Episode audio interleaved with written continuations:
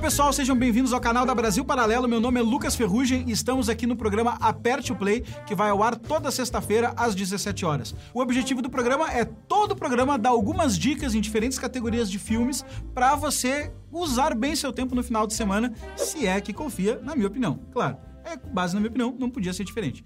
Então, vamos lá. A primeira categoria que eu uso no programa é a categoria do que, que está mais no hype. Qual é o hype do momento para você conversar com as pessoas sobre o que está acontecendo? E essa semana não poderia ser diferente. Nós temos que falar do Sound of Freedom, ou Som da Liberdade, distribuído aqui no Brasil pelo, pela Paris Filmes, um filme da Angel Studios e que a Brasil Paralelo está com uma parceria para divulgá-lo nos cinemas.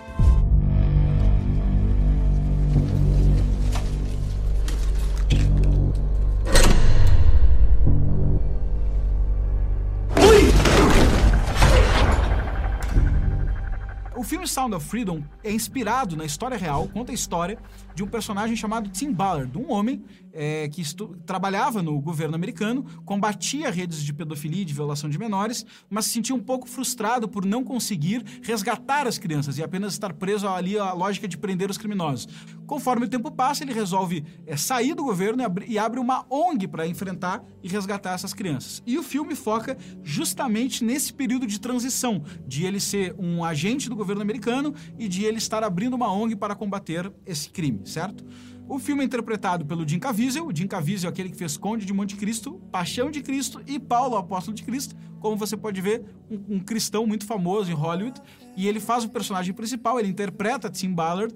O filme, embora tenha um orçamento reduzido de 15 milhões de dólares, é um sucesso, porque ele tem um clima de blockbuster, trilha sonora própria, de pessoas que fazem músicas do YouTube, o Jim Caviezel com uma interpretação incrível, filme em diversos países, com muita qualidade de estrutura, fotografia, etc. Está em primeiro na América Latina e estreou aqui em primeiro no Brasil também.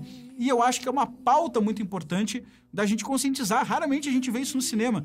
E justamente por ter essa pauta e ter esses personagens, Jim Caviezel, Angel Studios, responsável pela série do The Chosen, que conta a história da Bíblia, ou seja, personagens cristãos. Tim Ballard, que é um cara que também foi associado à direita pelos seus posicionamentos políticos e que ele aponta nos podcasts, inclusive relacionado a quem seria essa rede de criminosos. Inclusive, Mel Gibson é produtor executivo do filme. Quando você juntou tudo isso aí, o filme foi posto como um filme de direita, o que eu considero um tremendo absurdo. Se essa pauta não for capaz de unir direita e esquerda, é porque nada é. A gente precisa botar as diferenças de lado, porque a gente está falando, gente, de tráfico sexual infantil. É muito grave, é muito, muito grave. E eu acho que o filme traz luz para esse problema, muito mais do que traz para uma instituição específica ou para um personagem específico. Traz esse dado de uma batalha muito importante da nossa sociedade. Né? O filme é muito equilibrado, porque uma das coisas que eu fui para a sala com medo de assistir é como é que eles vão falar de um assunto tão sensível, tão chocante sem fazer o espectador ver coisas que ele não toparia ver.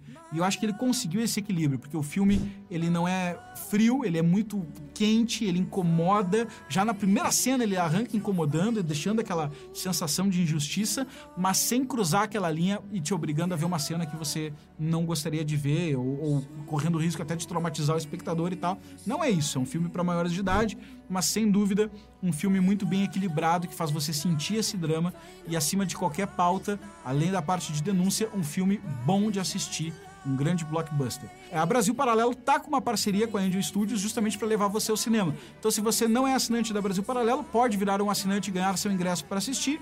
E se você já é assinante, basta logar na plataforma ou no aplicativo e lá tem as instruções para você assistir também, tá bom? É basicamente parte da, da ideia de transformar um filme num movimento proclamado pela própria Angel Studios. Eles estão esse movimento de levar as pessoas para a sala de cinema, para conscientizarem elas de uma pauta importante, e nós fizemos essa parceria para colaborar com isso, tá bom? What if this was your daughter? Wherever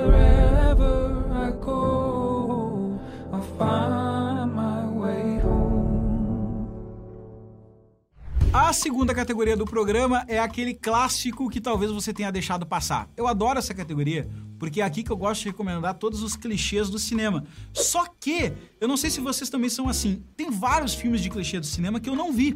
E aí a gente vai ver, ou pelo menos eu vi, eu era muito jovem, porque o filme era famoso, não entendi nada. E aí você volta com os olhos mais maduros, ou sei lá, com mais experiência de vida, e você vê que aquele filme é muito bom. E eu acabei de passar por isso com um filme chamado O Silêncio dos Inocentes,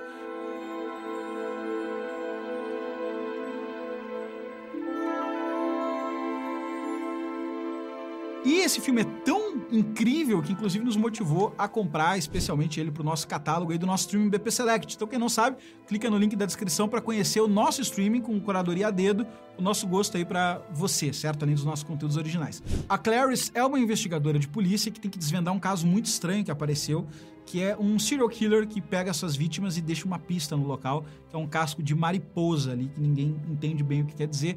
E isso vai ter uma extrema importância no desenvolvimento dessa história, inclusive uma pauta muito polêmica hoje para a ideologia de gênero. É, mas aí você tem que assistir o filme, eu não posso dar spoilers, tá? Mas tem uma análise muito legal na BP Select que explica todo essa, esse texto que está no livro de Atlética Simbólica, que são mais de 100 páginas de análise gravada numa interpretação de vídeo muito bacana do nosso colega Vitor Lúcio. E ela não sabe como ir atrás desse cara e o chefe dela coloca ela em contato com um personagem interpretado pelo Anthony Hopkins, que se tornou célebre Hannibal Lecter no cinema. E esse cara, ele vai tentar instruir ela de como um serial killer pensa, porque ele é um serial killer que está numa prisão é, perpétua. E é perpétua que ele está preso? Alguém lembra? Tem que usar uns preto e branco assim quando eu faço essas coisas, né? Tipo... E o Hannibal Lecter é um serial killer preso, que era canibal. Esse é o grande suspense envolvendo a situação. Ele devorava suas vítimas de forma literal. E aí o Hannibal Lecter se tornou famoso no cinema porque, primeiro, a interpretação do Anthony Hopkins está sensacional. Segundo, o texto está muito bom. E terceiro, vou pegar emprestado as palavras que não são minhas, estão num livro chamado Dialética Simbólica, que fala que Silêncio dos Inocentes é uma simbologia daquela luta entre a inteligência humana e a astúcia diabólica. Então é como se o cara, por ser uma espécie de psicopata, serial killer, tivesse toda a astúcia para coordenar a investigadora e ela tivesse que aplicar aquilo que é mais genuinamente humano, da qual depende das emoções para entender o que está acontecendo. E nós acompanhamos essa trama de uma perseguição de um serial killer repleta de simbolismo, tensão. É um filme um pouco dark, então você vai ver é, cenas de violência, você vai ver é, é, um flerte com o canibalismo ali, nada tão absurdo, mas é um assunto pesado. Você vai ver uma cena bem icônica, inclusive, que é bastante violenta também no, no final do filme. Então é um filme que se tornou um clássico sensacional. Eu recomendo muito. Você pode clicar aqui no link da descrição e entrar na BP Select para poder assisti-lo com análise exclusiva. Thank you, Clary. Thank you. A terceira categoria desse programa é aquele filme que não é muito conhecido, mas eu gostei. E eu vou falar agora de um filme é, que tá como original, acho, no Netflix, tá, editor? Bota aí na tela assim, sim. Tá no original na Netflix, que é Paraíso. Paraíso é uma distopia, para quem gosta de coisa distópica. Não é um filme muito violento, embora tenha algumas ceninhas de violência, mas né, nada que a gente não esteja acostumado. E é um filme com uma premissa bem legal. Existe uma empresa chamada Aeon e essa empresa conseguiu criar uma tecnologia de transferência de tempo. E Paraíso é, conta a história de alguém que está então nesse universo e essa pessoa é casada com. Ela é uma representante comercial dessa empresa, da Aeon, e ela convence as pessoas a venderem tempo de vida para a empresa, porque tem que achar o doador que é compatível e tal, tem toda uma história. Só que ele acha isso ok, tem, é um defensor dessa pauta. Só que ele vai encontrar um problema. Sua mulher vai passar por um probleminha e ela vai ter que fazer uma indenização no banco. E adivinha o que está de segurança no contrato de empréstimo no banco? O tempo da vida dela. Ela vai ter que dar 40 anos do tempo da vida dela para a empresa que ele trabalha. E aí você vai ver desenrolar toda essa história passando por pautas laterais como aquecimento global, ISD. É... tem muita coisa bacana nesse filme, tá? Além de ser uma distopia para a gente pensar em universos hipotéticos que nos seriam opressores e por que, que a gente gosta desse tipo de distopia. Porque é através desses universos hipotéticos que a gente consegue é, extrapolar realidades de poder entre indivíduo e instituições e entender mais ou menos o que, que a gente vive, né? É através dessa extrapolação que a gente calibra melhor a textura das situações que nós vivemos. Então, eu, como fã de distopia, gosto, mas se você não gosta de distopia, acho que é um filme dispensável. Das klingt so verführerisch.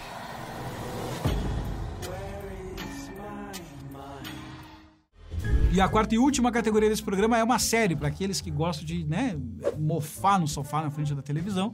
Sempre tem uma série, mas tem uma coisa boa de série que eu gosto, que é uma vez que você passa o desafio do primeiro episódio, a série não é muito ruim, você já está acostumado com aquele universo, então não tem aquela curva de aprendizado. Eu acho que é por isso que dá tão certo, né? Primeira, não tem aquela primeira parte do filme que você está tentando buscar o que está acontecendo. E a série que eu vou recomendar hoje é uma série muito pouco conhecida aqui no Brasil, e não sei se é muito fora também chamada Superfície. É uma série original da Apple Plus. Qual é a premissa dessa série? É uma mulher acorda sem memória. Pronto. Não, mas eu já vi essa história mil vezes, já vi como se fosse a primeira vez, já vi lá, já vi cá, não sei o quê. Tudo bem. Só que todas as vezes que você viu, você via que a vítima era quem perdia a memória, e aí, pô, as pessoas estavam tentando ajudar ela, etc. Essa série inverte o sinal. E se as pessoas não estiverem tentando ajudar a pessoa que perdeu a memória? E ela faz a seguinte jogada a jogada é que ela recupera a memória, e aí você tem o primeiro episódio ali dela com o marido, e parece que ela tá, né, se adaptando na casa dela, o marido tá ajudando, etc. E ela vai se dando conta que, na verdade, cada um tem uma narrativa sobre quem ela é. E todas essas narrativas se conflitam e ela tem que tomar decisões a partir de quem tá certo ou quem tá errado. E são diferenças sérias. Então pensa você nessa situação. Você não tem mais memória e você pensa, essa aqui diz que é minha melhor amiga e me conta X sobre a minha vida. Mas esse aqui diz que é o meu marido fiel e ele conta Y sobre a minha vida. E se um tiver errado, o outro está certo e vice-versa. O quanto a narrativa da nossa vida está costurada pelo discurso que terceiros fazem de nós ou pelo discurso que terceiros nos autorizam de fazer sobre nós mesmos, né? Então, por um exemplo claro, se eu disser que eu sou um médico, as pessoas não vão me autorizar a dizer isso, não só legalmente falando, mas vão dar a chacota, vão dizer que eu enlouqueci, porque não estou autorizado a discursar que sou médico, deveria ter passado por uma faculdade, ter uma legitimidade nisso, etc. Será que tudo na nossa vida é assim?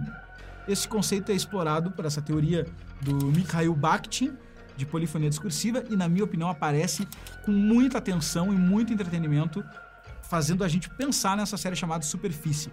Não é uma série violenta, é uma série de uma temporada, com muita qualidade audiovisual, excelente atuação, e eu recomendo bastante porque eu acho que dá para pensar, ver com toda a família e, e, e, entrar num tema bem denso ali, tá bom? Sophie, what's going on? Just putting the pieces together. It's a perfect world. Então é isso, pessoal. Essas são as dicas da semana. Diga o que você achou aqui nos comentários, se você já assistiu algum desses filmes, gostou ou não. E também recomende filmes pra gente poder assistir e trazer nos próximos programas. Espero que você tenha gostado das recomendações. Escolha seu preferido e aperte o play.